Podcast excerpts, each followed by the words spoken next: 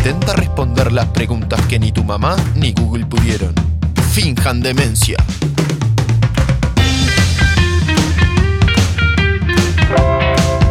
Con Macarena Saavedra.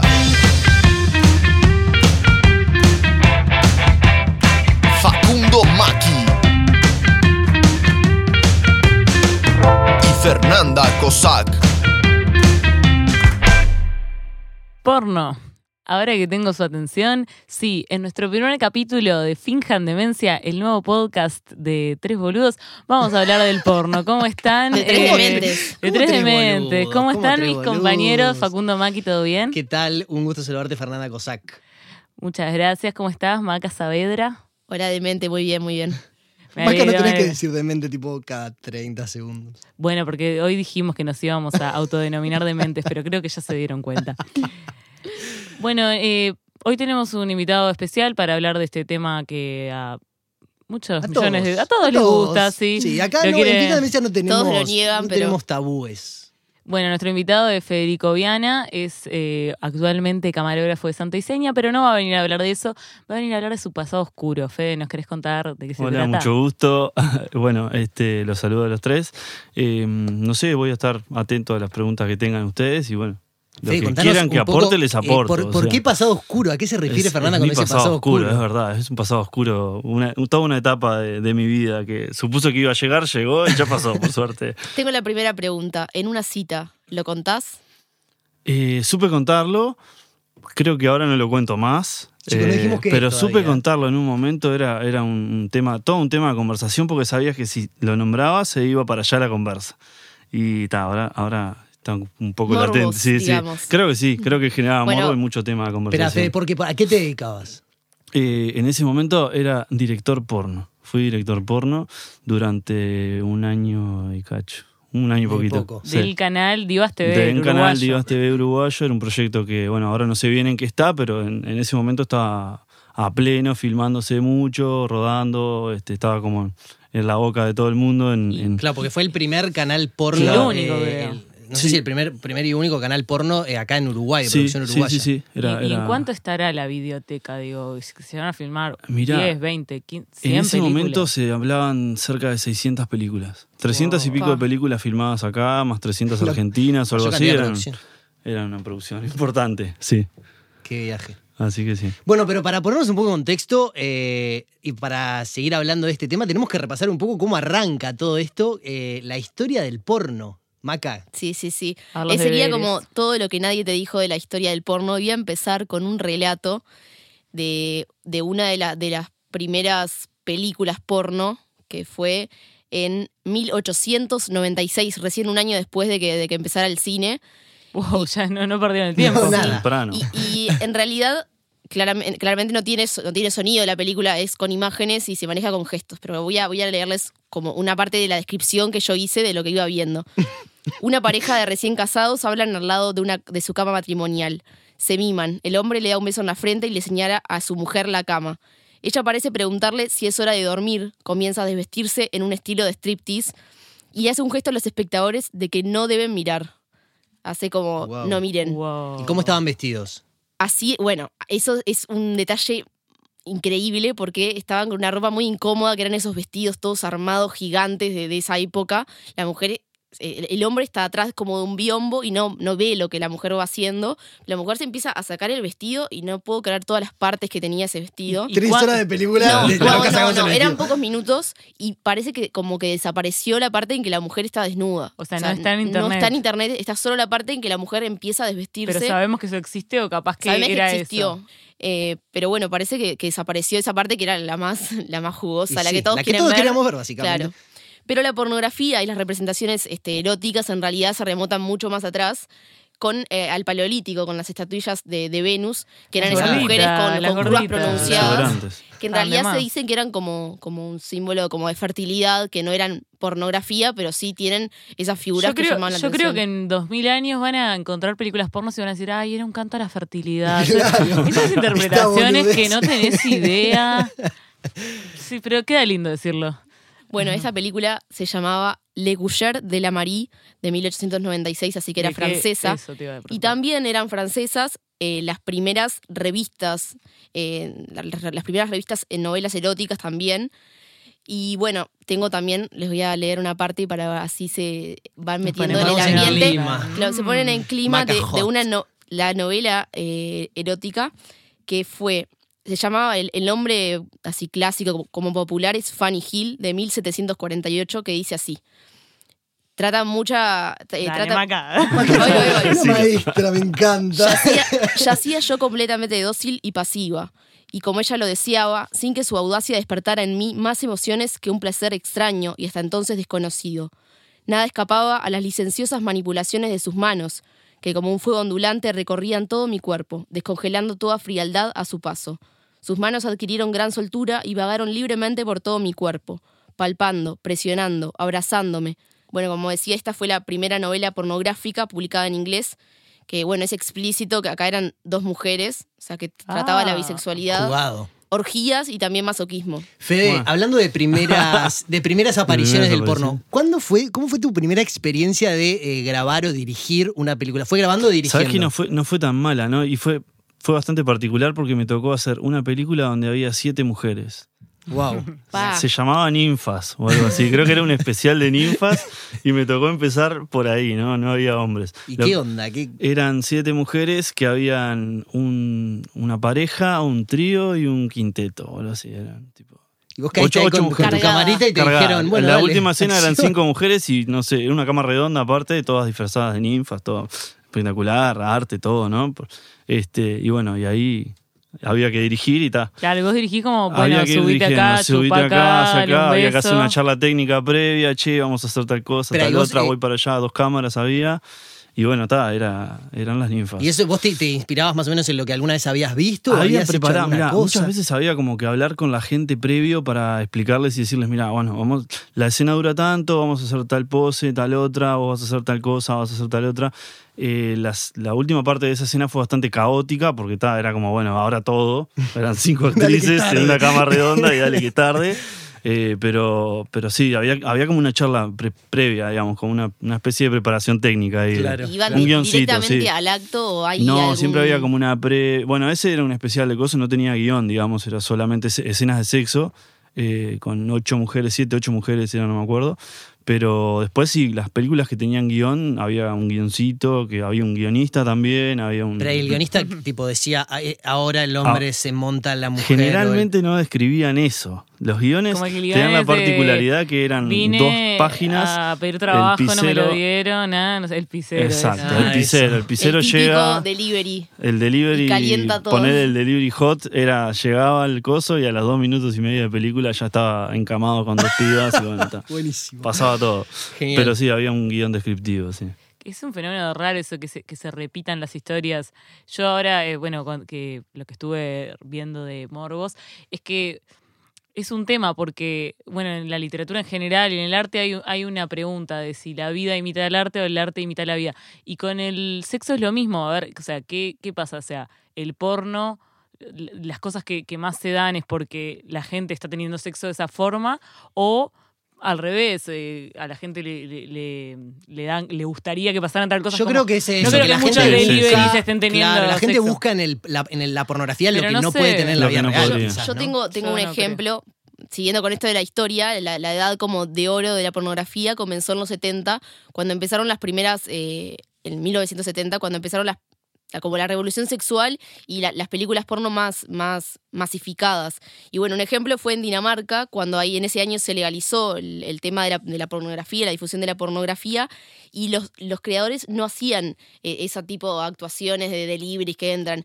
Eran cine de espías, de aventuras o dramas históricos que tenían el, el Escenas por- de las sexo. escenas de pornografía dentro de las historias. Dentro de la historia. Claro, era como una excusa, digamos, para, para Bueno, Se parecían, Y- se parecían más a películas normales con escenas de sexo. Claro. Claro. claro. Y, y bueno, y ahora estamos, eh, que, eh, est- estamos en una, eh, digamos, un momento bisagra de todo lo que es la sexualidad, de lo que es el feminismo, de lo que es eh, la aceptación LGBT en el mundo. Y bueno, el año pasado, eh, según Pornhub, que es uno de los eh, Sí, sitios porno más, grandes, seguro. el término más buscado o el género más, más visto fue porno para mujeres. O sea, que es decir que, que a ver, eso es algo muy grande. O sea, hay, hay, hay cosas como súper específicas en el porno y porno para mujeres es como, ah, bueno, para los hombres tenemos 88 categorías, para mujeres es porno para Claro. mujeres. Y seguramente eh, después, si alguna mujer se metió, habrá ido a otra cosa, pero lo que yo creo que se puede deducir de acá es que muchas mujeres miraron por primera vez, porque, o sea, si tú venís mirando hace años, tendrás tu categoría que te guste, claro. lo que sea, pero esto nos da la pauta de que muchas mujeres, tal vez yo creo que gracias al feminismo y gracias a sacarle el tabú a, a la masturbación femenina, bueno, se acercaron a esto, que también, Y al placer femenino también. y al placer, pero también eh, es un tema que divide a las feministas, porno sí, porno no, porno Bueno, sí. cómo. Yo, un poco lo que estuve investigando también respecto a este tema es que eh, la el, el futuro, digamos, de la pornografía y en la, O sea, recién hablamos de Pornhub, por ejemplo, que es esta gran, esta gran casa de, de productora de porno en el mundo. Son, de estas productoras son las que están generando mayor cantidad de inversiones en, dentro de la industria. Y bueno, y se están dando cuenta de que uno de los nichos que hay que atacar para ser exitoso es el de el porno para mujeres, se lo llama así de, de esa manera, que es el porno que eh, no me queda muy del todo claro cuál es la diferencia exacta, pero ellos lo, lo dicen como por el lado de que es el porno que atiende a, bueno, quizás los morbos, quizás los intereses que tienen las mujeres, y mucho de la tecnología que se está desarrollando ahora va para ese lado. Por ejemplo, eh, se está usando mucho todo este tema de la realidad aumentada y que este, todo apunta a que vos ahora te pones como esas gafas, digamos, de que parece que ves cosas, te pones auriculares y ahora están inventando como unos sensores que vos te los pones como en el cuerpo y mierda. sentís cuando la, te sentís como que la gente te está, alguien te está tocando o alguien te está haciendo cosas y no hay nadie ahí. Entonces vos estás como metido en esa cápsula Claro. donde toda la situación se está imitando a niveles como casi como que de contacto físico y bueno, una de las o sea, lo, lo- trajimos eh, recién este comentario porque uno de los, como de los grandes eh, nichos que están abarcando hoy apuntado a estas tecnologías es, para las mujeres. Sí, sí, y aparte eh, para mí algo como que cambió en eso que decía Fer, de que ahora como que las mujeres también eh, están buscando, lo hacen desde hace años, pero quizás ahora está como, el tabú, no sé si desapareció, pero parece estar más alejado, era que la- las primeras películas y las mucho por muchos años las películas que se hacían eran totalmente para hombres, Claro, la dirigidas a perspectiva hombres, del hombre. sin, sin, desde la perspectiva del hombre, para hombres, sin el disfrute de la mujer en las escenas. Claro. Sí, yo de hecho en el momento en que estuve trabajando en la productora esta, se había planteado, se planteó toda esta temática y de hecho una de las tendencias para empezar a hacer, generar contenidos más como específicos para mujeres o más tendenciosos para el lado de la mujer, eh, era por ejemplo que en el porno, que se, ve, que se vio muchísimo durante décadas, se muestra muchísimo más a la mujer que al hombre. El hombre casi inexistente, tipo el falo. El falo y un tipo súper cuadrado, musculoso, eh, que no representa al hombre al 90% Puede decir de los pene hombres. pito claro, el verga ahí o que Bueno, la verga bien grande, que, a la mu- que es inexistente, el tipo súper musculoso y la mujer todo el tiempo. O sea, empezamos incluso a ver, eh, a pedirle a compañeras de trabajo que nos dijeran en qué se fijaban, tipo en la película. Claro. Y en realidad una de las primeras cosas que nos dijeron fue eso. El 90% del tiempo aparece la mujer, la- la mujer. y no aparece el hombre. O sea, no, Sí. no, no erotiza a través de la, la figura masculina. Igual, o sea, yo no, no, no me queda claro qué es lo que, lo que viene a ser eh, el porno para mujeres, porque el morbo, por definición, es, es algo que, que todo el mundo tiene en mayor me- eh, o menor medida, que hacen que, que sientan deseos y se asocia con lo prohibido, con lo sucio, con lo impúdico y con lo truculento. Con cosas que sabemos que no están bien. Por eso eh, yo creo que capaz que te hacen el porno más feminista del mundo. Y por más que vos seas feminista, no quiere decir que te caliente. O sea, no, no, un morbo no va alineado necesariamente Claro, es tu irracional. ideología. Es irracional. quizás, Claro, ¿no? es más, eh, se- por eso también, Pero por si ejemplo, se hace desde la perspectiva del hombre, hay cosas que no se conocen de lo que a seguramente, las mujeres les gusta. seguramente eh, haya mucho para atender, pero cuando eh, hablan de porno feminista, yo no, no tengo muy claro a qué se refiere. Seguramente sea que no se le pegue a la mujer, que no se maltrate, porque es verdad, se, eh, se trata a la mujer como de objeto y a veces de forma muy violenta, pero yo no creo que si, que si hacen como algo así eh, alineado a una ideología, eh, necesariamente excite. Capaz eh, haya gente que sí, pero no porque vos seas muy feminista te va a excitar eso. Y, mm, y, en, esta línea, los, los términos también más buscados para mujeres, de, según Pornhub el año pasado, fue lesbian, que, o sea, no, no quiere decir que la mayoría de las mujeres eran lesbianas, sino que es algo prohibido. Y para los hombres fue MILF, que en español sería como una madre que está buena. Y eso es, también es, es algo como recontra freudiano, es algo que, Claro. que sabemos que está mal, pero eh, es lo que excita, o sea que en la soledad de vos y Pornhub, que almacena tus datos, pero no dice tu nombre, y lo buscas. Bueno, yo estuve, estuve mirando datos globales y datos locales en Google Trends, que, que da esa posibilidad. de- periodismo de investigación en finjan demencia. Claro, Gracias, claro. Da la posibilidad, da la posibilidad de buscar. Vos, vos pones en qué países o qué, qué palabras. Y Bueno, yo estuve mirando en los últimos 12 meses, en Uru- Uruguay está en concordancia con esas búsquedas. Eh, en los últimos 12 meses, los departamentos que más buscaron la palabra pornografía fueron Rivera, Salto, Maldonado, Montevideo y Canelones. Qué Y la principal búsqueda fue pornografía gay. No sabían qué ponerse y se pusieron pillos. Y bueno, mundialmente en Google Trends en los últimos 12 meses, Indian porn, porn teen y porn mom, o sea, las madres, los menores y Sí, morbo. los indios, 100% morbo. 100% todo eso. morbo. Bueno, 100%. eh, claro, lo- lo- los géneros, o sea, están divididos según los morbos, pero a ver, yo no, no, no sé si hablar para gente, ha- hacer de cuenta que nunca entraron a una página porno, pero está, sabrán o no, ponele, que, que saben, bueno, que, que tiene, que, que, Oh, que- que hay categorías eh, que van de- desde rubias, tetonas, eh, morochas, pelirrojas, pero también, bueno, por la actividad que hacen, eh, Claro. no sé, sexo oral, anal, cosas, o también cantidad de gente que hay, gangbang, que son muchos hombres y una mujer, orgía, muchas personas, en vivo. tríos, swingers, parejas, solo, hay mujer tam- también, gente sola masturbándose, todo parte del morbo, pero también hay cosas muy, muy raras, o sea, ponele... ¿Qué es lo eh, más bizarro que lo- encontraste? lo- yo había dicho que lo más buscado era porno para mujer el año pasado. Bueno, lo segundo fue Ricky Morty. Ricky Morty, el dibujito para Morty, que- ahora sí, es sí. dibujito. Y el tercero, fidget, fidget spinner, el spinner. No, no sé, o sea, no lo busqué O sea, ya porque estaba en el trabajo. qué es lo que pero si pone ¿no? Pornhub a ver qué sale con eso. Con Tremendo. Eh, Fede, ¿qué es ¿Dónde, lo más se- ¿Dónde se pondrán el spinner? Bueno, Maca, me- vamos. Dejar la imaginación. Dejamos a la imaginación. Fede, ¿qué es lo más bizarro que te tocó hacer mientras trabajabas como eh, camarógrafo o- y director? Lo más bizarro que me tocó hacer fue explicarle a alguien cómo se metía un consolador adentro y tener que hacerlo. O sea, tener que O sea, decirle, mira, esto se persona". hace así porque no estaba entendiendo. Onda.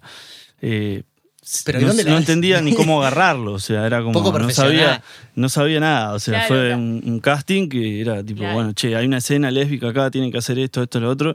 Y ta, una de las pibas no tenía idea qué era un consolador, era un dildo en realidad. Claro. Eh, ni cómo meterlo ni cómo usarlo. Por eso- sí, Y fue como, bueno, decía, mira, esto se agarra acá y se usa así. De, de un día para el otro abren un canal porno en Uruguay y, y se presenta gente. Esa, esa se gente presentaba de todo, se Era- presentaba de todo, el- de todo el mundo. Había gente que no tenía absolutamente nada que ver con, con la industria del sexo, había gente que trabajaba en el sexo, eh, escort, chicas escort. Eh, la mayoría de los hombres eran fanáticos del porno, Claro, pajeros básicamente. putañeros. ¿Y las mujeres reconocen Y que había mujeres consumen que- o no? Eh, yo creo que sí. Yo creo que hoy en día sí está, está mucho más libre eso. O sea, está- es más, la gente lo dice más. Eh, y sí hay como un consumo más. Yo más creo que lo que o no siempre está- estuvo, capaz. Sí, yo creo que lo que no está tan libre, y quizás porque recién se está como desarrollando más, es toda esta parte como de las. eh, como de las muñecas. y- no, no, de los morbos. A ver, los morbos siempre existieron desde que el hombre es hombre. Sí, pero Yo- no, no que, se que se, comenten, que no se Claro. ventilan los morbos. Este, lo que yo digo es esto como de estos como que juguetes sexuales más como tecnológicos. ¿Qué querés contarnos, Maca? Levantaste la mano como diciendo, tengo Yo un aporte. Ay, como en la escuela, me siento en la escuela. No, tengo para contar algo que Maca se confiesa. No, bueno, a medias. No, teniendo esto de, de cómo han au- eh, aumentado o que se han masificado el tema de- del uso de, de los consoladores y todo eso, en, en una boutique erótica de acá de Montevideo, uno de los vendedores comentó en estos datos así, datos de, La de que nuestro podcast. juntas. La que fuimos juntas. Otro podcast. No lo queríamos. eh, Confesiones de Finjan La que fuimos juntas, el vendedor nos confesó, o sea, nos respondió, nos dijo que a pesar, después de 50 sombras de Grey, de, crecieron Sí, las verdad. ventas, pero muchísimo, de Le, le gente hicimos que una nota a periodística que nunca publicamos y la usamos ahora. Claro.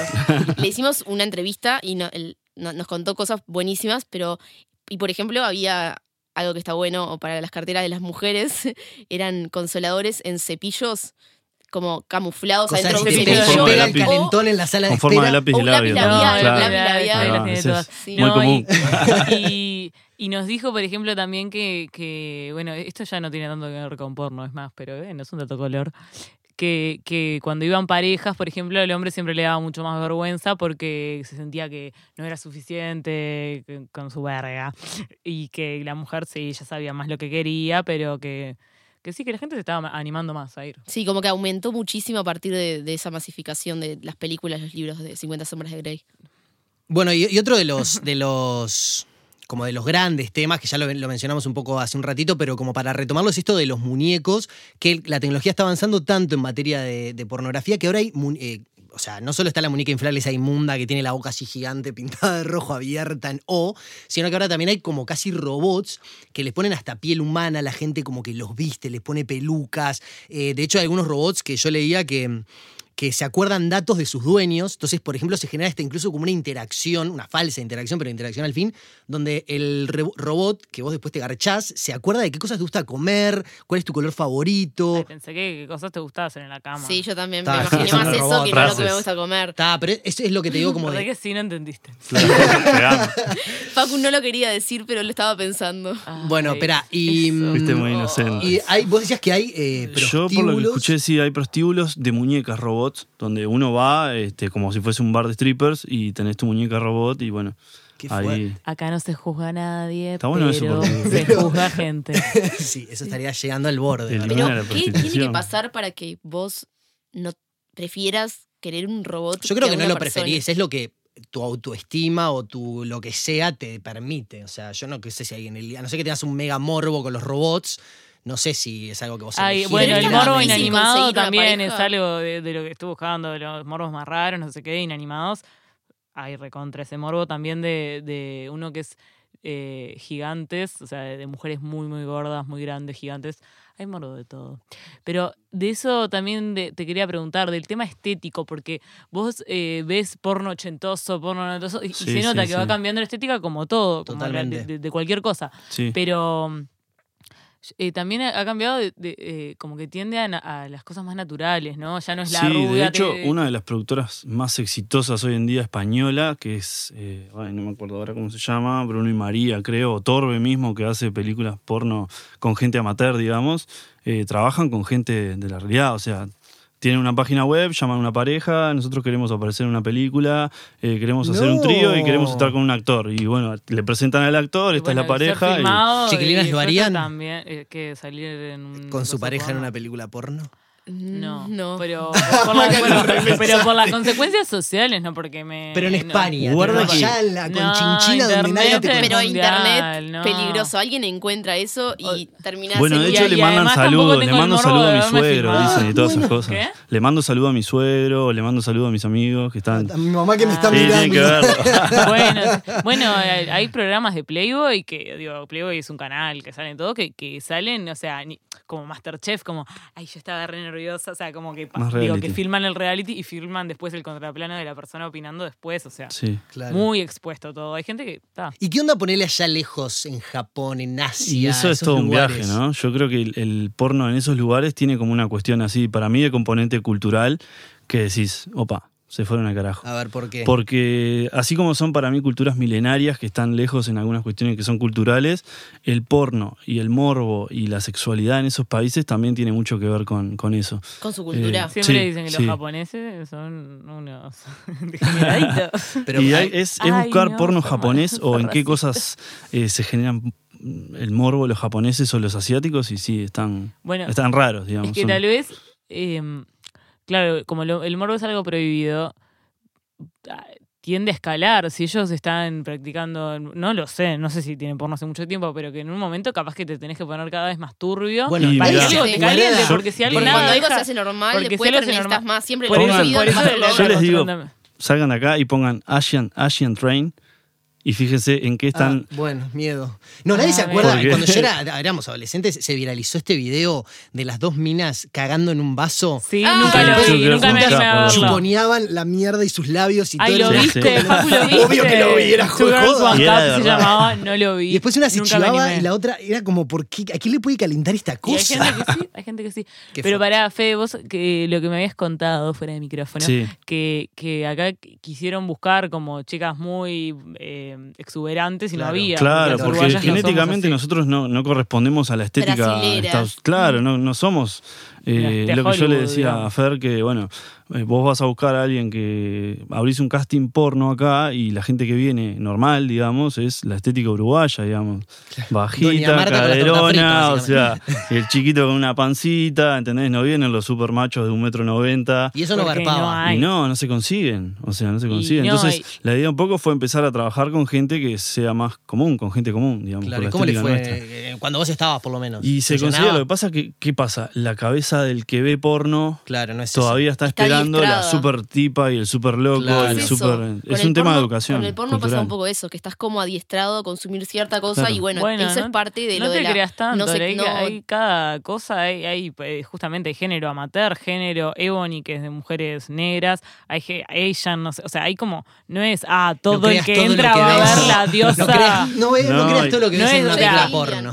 Indian, claro, o sea, yo digo creo en Uruguay porque... Pero en Uruguay también, Sí, también, entran, o porque sea, no, existen acá esas mujeres, pero sí existen la Sí, gente sí. que las ve. Sí, entra dentro de la tendencia global. Creo que el porno es una de las, de los, de las ramas del audiovisual, no sé, capaz que estoy diciendo muy, pero cambia mucho la tendencia todo el tiempo. O sea, todo el tiempo la tendencia cambia mucho. El, el- Bueno, ahora está muy de moda esto que se llama el deep fake porn, que es eh, eh, en base a juntan muchas fotos de una actriz, por ejemplo, de se pasó con Emma Watson, pasó con un montón de actrices en los, últimos meses, que juntan un montón de fotos de Google, un servidor, y después le ponen el, el rostro de Emma Watson, se lo encajan al cuerpo de una actriz porno. Y al nivel de que la, la loca tuvo que salir a desmentir que no, que no soy yo, que es, es esta tecnología de mente que hace parecer que estoy actuando en Sí, una película porno cuando en realidad no. En video también lo están haciendo. Es impresionante. Entonces Hicieron se software genera toda esa. Bueno, y ahora está todo Como eso en de. Bojack Horseman cuando lo despiden de la película que le hacen eso. Nadie, entendió la hablando. Algún nerd allá afuera del otro Algún, lado te algún va a nerd entender. está apreciando esta referencia. Buenísimo. Chiquinas, ¿que ¿nos queda algo más para compartir en el programa de hoy? No, nada, que nos sigan en Instagram, arroba finjandemencia, sigan a Polenta, que no tengo muy claro. Hasta el momento de la grabación todavía no están definidas las redes sociales de Polenta. Les contamos para los que no saben, Polenta es una plataforma 100% uruguaya que produce podcast. Este, hasta la fecha eh, son tres. Santas Listas, un podcast de cine, eh, Fútbol para Tontos, un de fútbol de lo que fútbol, su nombre indica. Y eh, No podcast que se estrenó eh, en el día de hoy y está disponible para que lo puedan ver y compartir eh, con todos sus seres queridos. Y en 15 días eh, nos meteremos y profundizaremos en otro, Otro tema, tema. que mejor no hables con tu madre ni con vos. Exacto. Fede, muchas gracias por Muchas acompañarnos. gracias a ustedes por la Muchas invitación. gracias a Juaco, Sí, nuestro sonidista, que. Juaco, hoy Juaco recibió su título. audiovisual. Eh, nos escuchamos también. su título. ¿Estás escuchando bien esto? Porque Juaco está en los controles. ¿no? Eso sí. Si lo quieren contratar, nos hablan por DM. Gracias.